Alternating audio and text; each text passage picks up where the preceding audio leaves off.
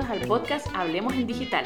Yo soy Alberto Martínez Cuartero. Y yo, Liz Reyes Agurcia. Y este es el podcast de Cuartero Agurcia donde compartimos nuestras opiniones, consejos y punto de vista. Como especialista en marketing digital y responsabilidad social. Hola, hola. Y aquí estamos otra vez para que hablemos en digital.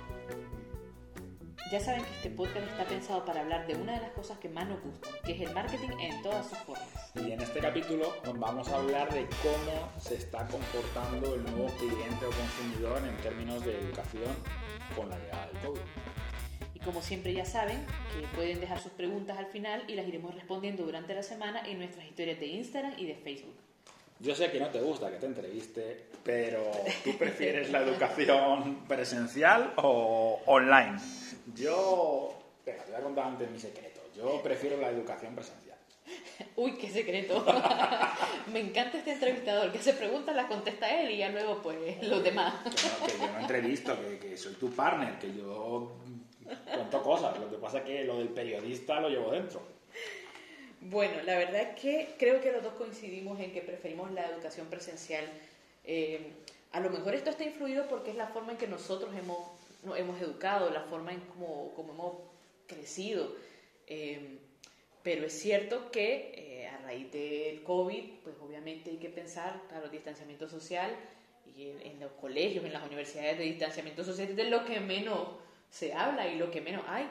Entonces, eh, aunque seamos muy fanáticos y sigamos pensando que, que, no hay forma de sustituir todo lo, que se junta en un aula de clases, porque no solamente son las experiencias, las sensaciones, eh, el poder compartir, incluso las miradas em, de, malignas que hacemos con los compañeros cuando nos reímos de los profesores. O los papelitos por debajo de la mesa. O los papelitos, o los papelitos por debajo de la mesa o lo que sea. Esas, esas experiencias creo que forman parte de la educación. Y aunque hablemos en digital y trabajemos en digital, sería mal vendernos si decimos que nos gusta mucho más la educación presencial, pero la verdad que, que estamos en lo cierto porque no somos personas sociales y más nosotros. Aunque puedo decir a nuestro favor que somos igual o más divertidos en nuestros cursos online que en los presenciales, ¿no? Bueno, voy a dejarlo ahí, así, dejamos el, vacío de marketing para que lo quieran llevar. Pero bueno, vamos a, de lo que vamos a hablar aquí, que esta gente no viene a escucharnos para, para hablar tonterías. Es que no vienen, están en su casa directamente, porque acuérdate que gracias a esta nueva manera de socializar nos encontramos cuántos webinars y cuántos podcasts han surgido a, raíz de la pandemia. Nosotros porque llevamos hablando desde cuándo, 2017, en, en muchos audios, pero a raíz de la pandemia yo creo que nos hemos acercado mucho profesionales, consultores, especialistas, porque no me gusta decir expertos, creo que no somos expertos en, en nada, de hecho, ¿sabes? Sé que vas a decir que me voy a enrollar, pero... pero yo cuanto más leo sobre un tema, más me doy cuenta que sé menos. Entonces yo me puedo considerar un poquito especialista de, algunos temas, no expertos, pero es verdad que muchas personas se han volcado con esto de los webinars y los podcasts y puede ser una de las grandes tendencias a raíz del COVID. Y creemos que sí. Eh, más bien, vos hiciste una pregunta, dijiste, ¿cuántos han visto desde que está el COVID? Yo más bien preguntaría, ¿a cuántos webinars asistieron ustedes antes del COVID? ¿Y cuántos programas de podcast escuchaban antes del COVID? Creo que muy pocos. Y estos dos eh, formatos han existido uh, desde que, casi que desde que está Internet podríamos haberlo hecho. Pero es cierto que no estábamos tan acostumbrados y eh, preferíamos siempre lo presencial. Por eso creemos que a raíz del COVID, eh, algo que puede ser positivo es que eh, nos hemos hecho más, le tenemos más cariño a, poder consumir contenido en, formato webinar, en formato podcast, y eso da oportunidades a las empresas a acercarse un poco más a sus, a sus consumidores, o a sus comunidades a través de, Internet. A lo mejor no se podía antes porque en presencial hacer eso pues implicaría un gasto enorme por eh, una organización de un gran evento. Pero ahora que, que somos mucho más asiduos a, a, escuchar un webinar, a inscribirnos y a asistir a lo mejor a webinars que van desde, desde 15 minutos hasta 3 horas, porque he visto algunos de 3 horas y la gente se conecta, eh, los escucha y aprende. Entonces creemos que, que, va a aumentar muchísimo el consumo de webinar y de podcast. Hacerse de la forma en que vamos a, a seguir educándonos va a ser pues con las clases incluso universitarias online. En Nicaragua, por suerte, o por suerte o por no suerte, ya teníamos experiencia en llevar eh, clases en línea. Desde que yo recuerdo en 2014, cuando, cuando tuvimos el enjambre sísmico, eh, que no se podía tener clases porque se esperaba un terremoto y no sé qué, y era peligroso, entonces se empezaron a hacer las clases en línea porque los chavalos estuvieron como un mes sin ir al colegio. Entonces se empezó y desde ahí creo que por lo menos mi hija mayor se, se fue adaptando a, estudiar en línea, sus compañeros también, y los profesores empezaron o empezamos a, aprender, porque es cierto que como profesores es un reto incluso mayor que el que tienen los, los alumnos, porque no es lo mismo en una clase presencial que, que tenemos, que, que, emocionamos, que podemos ahí eh, interactuar, cuando lo tenemos que hacer en línea, tenemos que intentar hacer un esfuerzo mucho mayor para lograr transmitir todas esas mismas emociones, aparte del conocimiento, eh, a través de una cámara. Y es cierto que no todos los profesores estamos preparados a eso. Yo tengo que decir personalmente que a mí hacer videos no me gusta, no me gusta verme en los videos.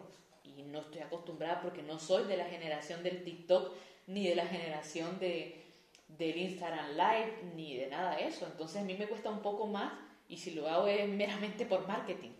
Eh, y bueno, ahora que hemos aprendido a dar clases en línea, pues es cierto que eh, intentamos ser más expresivos, eh, ir un poquito más al grano para, para, no extendernos tanto en una clase en línea que a veces puede ser mucho más cansado, pero sí lograr el objetivo educativo, por lo menos. Particularmente opino como tú. Creo que la llave de las universidades del futuro la tienen los profesores y muchos de ellos no tienen las habilidades para transmitir, motivar y emocionar al alumno a través de formación online. Creo que si las universidades no se ponen las pilas en la formación a su, profesora, a su profesorado, eh, puede haber organizaciones como Google, como Facebook y como otras plataformas online que lo hagan de una mejor manera y que le ganen ese terreno a esa formación universitaria académica. Entonces, adelante. De hecho, nosotros hemos lanzado un curso de herramientas digitales para docentes para conseguir formar y enseñar unas técnicas eh, a la hora de poder comunicar con, con sus alumnos. puedo decir que hay profesores que lo están haciendo genial y otros que, que, verdaderamente no sabían antes de la pandemia enviar un email y les está costando muchísimo adaptarse a esa nueva forma de, de, educar. Yo particularmente me pasa como Alice, eh, prefiero mucho mejor, prefiero mucho más eh, ofrecer educación presencial por el contacto, porque somos sociales, porque nos gusta hablar y, estar ahí muy cercanos a, los alumnos, pero es verdad que, le hemos encontrado el gusto a esto de, bueno, de formar a través de, la cámara tenemos unos cuantos tips que, que ofrecemos en, nuestros cursos. Así que bueno, esas son las, como las tres cosas que creemos que van a aumentar eh, en el sector de educación después del COVID. Eh, clases universitarias online, clases incluso de, de los colegios eh, online, formación en general, no, no, necesariamente formación reglada, sino formación en línea. Creo que si antes dudábamos de llevar un curso en línea porque pensábamos que no tenía calidad o tal, ahora pues vamos a hacer un poco, lo vamos a recibir mejor y entonces va también a aumentar la formación en línea, eh, el consumo de los ebooks también, porque claro, ahora un libro, eh, ya no prestamos el libro tan fácil a los amigos como antes, y no porque no nos lo vayan a devolver, sino porque es un punto de contacto también y es una de las cosas que vamos a querer evitar.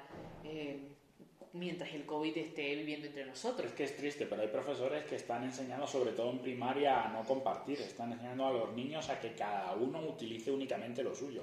Y eso cambia nuestra percepción y nuestra manera de, socializar. Pero bueno, tenemos que ser positivos, como hemos hablado en otros podcasts, y, bueno, ¿te estás emocionando?